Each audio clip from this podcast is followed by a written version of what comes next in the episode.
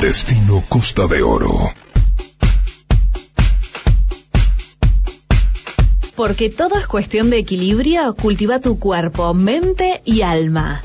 Diego Díaz presenta En Movimiento, un segmento exclusivo de EDEA, espacio deportivo, entrenamiento y artes. Muy bien, momento de ponernos en movimiento. Diego, ¿cómo te va? ¿Cómo andás? ¿Cómo anda, Nico? ¿Todo bien? Excelente. Sin frío, ¿no? Ahí, ahí. Ah, un poco. Te estás Voy- metiendo con uno de los defensores del verano, así que Ah, bueno, sí, no, yo creo que somos unos Claro. cuantos los defensores Sí. del verano. Igualmente, cuando hace frío hay que estar en movimiento. hay que estar en movimiento. sí. Bueno, un temazo que tenemos para hoy, eh, para, para eh, conversar y tiene que ver con, bueno, todos hemos visto algún partido de fútbol, el comportamiento de los padres en ese contexto de, de los partidos de baby fútbol, ¿no? El deporte infantil, cómo lo viven los niños, cómo deberían vivirlo los niños y cómo influyen los padres en ese, en ese tema. Sí, qué tema, ¿no? Qué impresionante. Este, es un, es, eh, yo creo que vamos a partir de, de lo que es el- la importancia del apoyo, primero de todo, la importancia de, de- de- de la presencia de, lo- de, lo- de los padres, de los tutores, de, de los familiares en, en- en esa, en esa infancia, en ese, en ese contacto con el deporte, es fundamental. Eh, partiendo de ahí, es importante estar presente en el desarrollo de la actividad, sea cual sea, ya sea una actividad de deporte de pelota, de danza, de expresión corporal, artes marciales, es importante que ese, ese niño que empieza a desarrollar sus primeras armas, sus primeras herramientas dentro del deporte, se sienta acompañado, se sienta respaldado y que se sienta eh, en ese lugar de interés. Porque he visto muchas veces, este, o bueno, yo también fui niño en algún momento con, los deportes, de que cuando uno lle- llega a su actividad o algo, y bueno, llega ilusionado a mostrarle o a contarle a, su- a sus papás, a su hermano mayor, este, cómo estuvo la actividad, qué hizo, es importante darle ese lugar al niño, que se exprese, que muestre, porque el deporte tiene mucha vulnerabilidad, tiene ese momento de duda donde uno está aprendiendo, donde tiene que superar obstáculos, eh, enfrentarse a un rival. Entonces genera mucha duda, genera mucha exposición y el poder sortear es- esa duda y poder eh, resolverla genera esa satisfacción que siempre el niño quiere este, transmitirla con, su, madre, con su padre, con su allegado y está bueno darle ese espacio.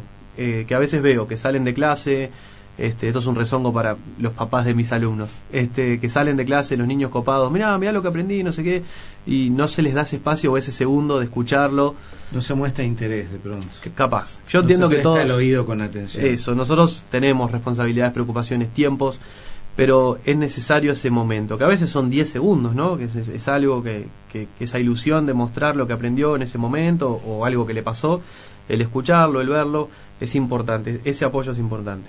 Sin dudas. Ahora, ¿qué pasa cuando, por ejemplo, en una cancha de baby fútbol, este, los padres gritan como gritan, cosas inconvenientes completamente, agreden a un árbitro, eh, dan señales. Yo he escuchado cosas en las canchas de baby fútbol como pegale, trancalo, que no te pase de nuevo, o sea, cosas de, que, que- que invitan a, a la agresión, a, a la viveza también, ¿no? Sí.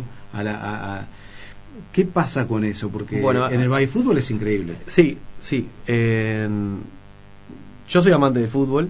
eh, me gusta el fútbol. Creo que el fútbol ha, eh, ha sido- es parte de, de nuestra cultura. Pero tiene esa parte de que es peligroso cuando nos olvidamos, como hablamos al principio, de que la actividad no es nuestra. Es de ese niño que está jugando. Es, es- es ese niño el que tiene que ir a divertirse. Es ese niño el que tiene que ir a crecer en el deporte ya sea el baby fútbol, el básquetbol, el patín, cualquier actividad de competencia que genera esa, esa adrenalina, esa- ese, querer ganar, es importante que es- esos sentimientos los tenga el niño y que por el lado del que acompaña, que está bárbaro ir a acompañarlo a la cancha, ir a, ir a verlo, ir a alentarlo, está buenísimo, pero tenemos que saber cuál es nuestro lugar. En ese lugar es el lugar del apoyo, ¿sí? de la comprensión, de la contención, no el de dar más presión. El niño ya tiene esa presión de que el técnico le está dando órdenes, de que sus compañeros están esperando que él rinda, de que él tiene que rendir para sentirse bien con sus compañeros, de que tienen un marcador en su contra o a su favor.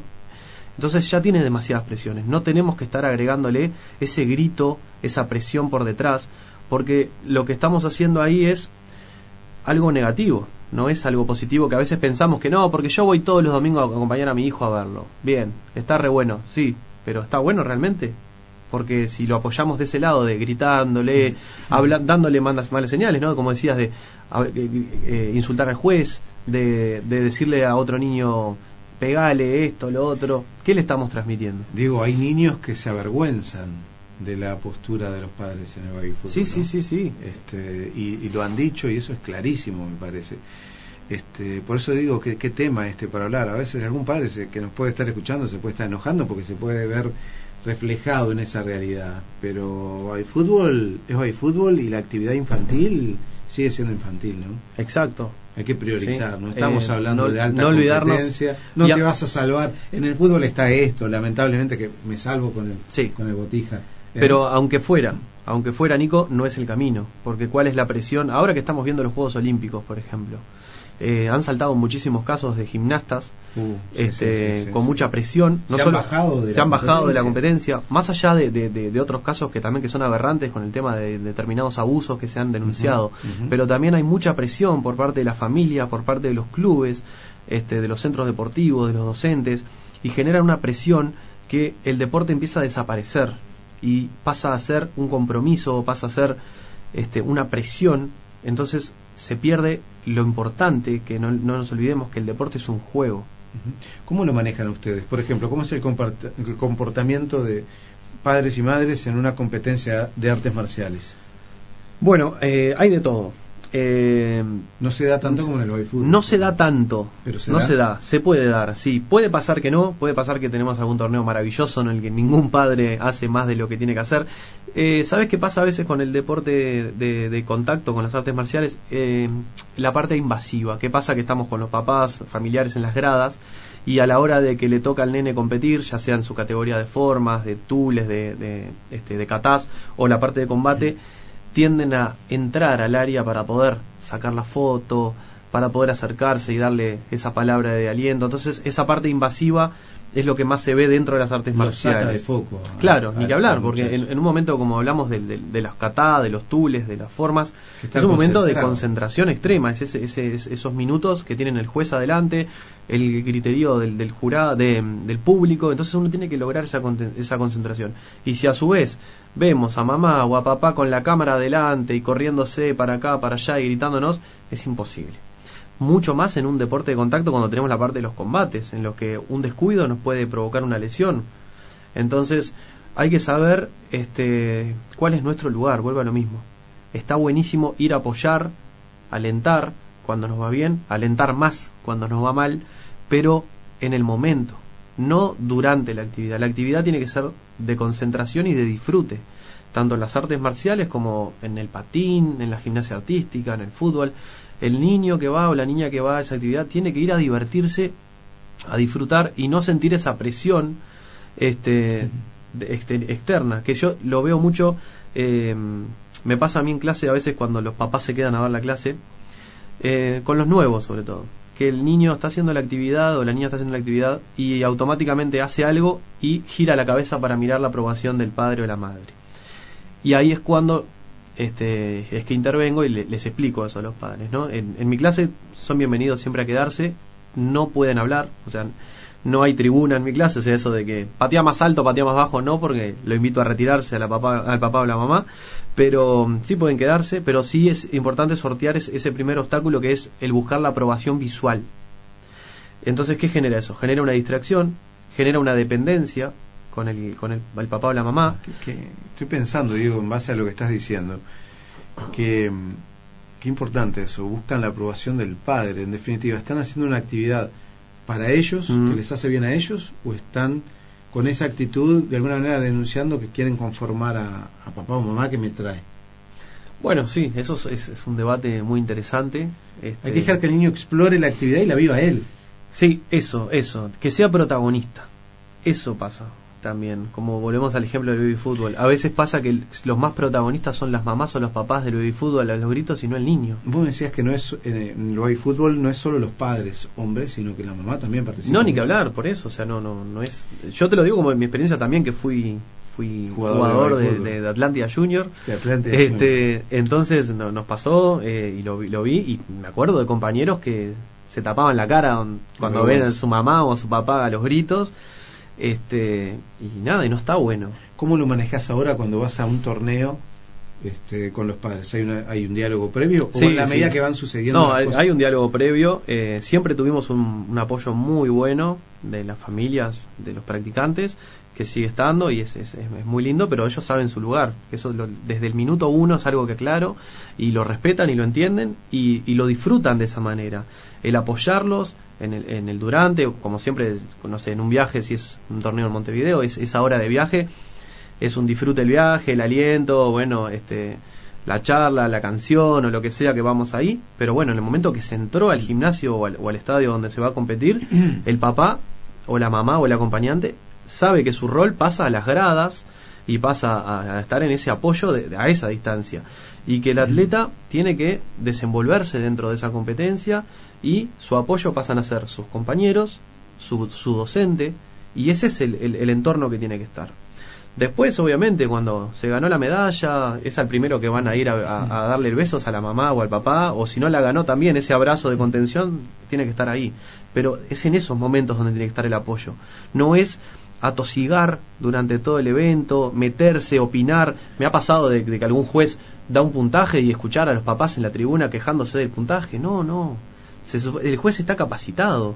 El juez en las artes marciales, en el fútbol, tiene un estudio, está, está para eso. Y ace- aceptar también un- una decisión que puede parecerte injusta está dentro de las Es reglas del juego parte y del, del proceso de aprendizaje. aprendizaje, ¿no? Nos va a pasar siempre, nos va a pasar esa enseñanza de la de llamémoslo injusto o la injusticia que nos puede pasar en, en algún examen, en algún parcial que no nos fue o esa nota que no nos convence o en el trabajo, eh, nos va a pasar.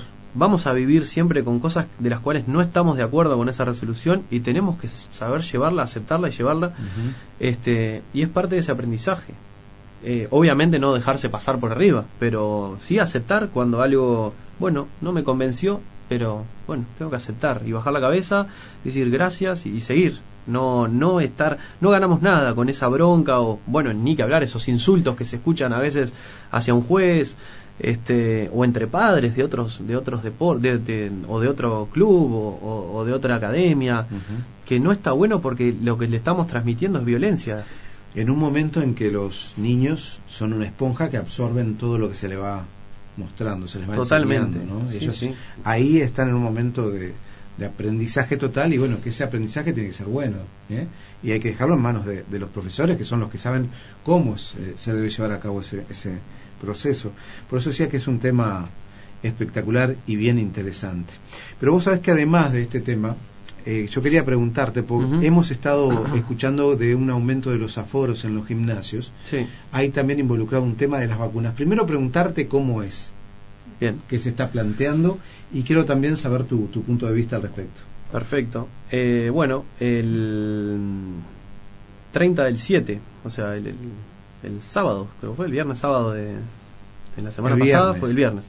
Llegó este, por la Secretaría, la Secretaría Nacional de Deporte el aviso de que a partir del primero de agosto podía regir un aumento del aforo en, en centros deportivos y la habilitación de piscinas y gimnasios con duchas, etcétera, con este con la parte de los baños eh, a un 65% si el 100% de ese 65% está vacunado.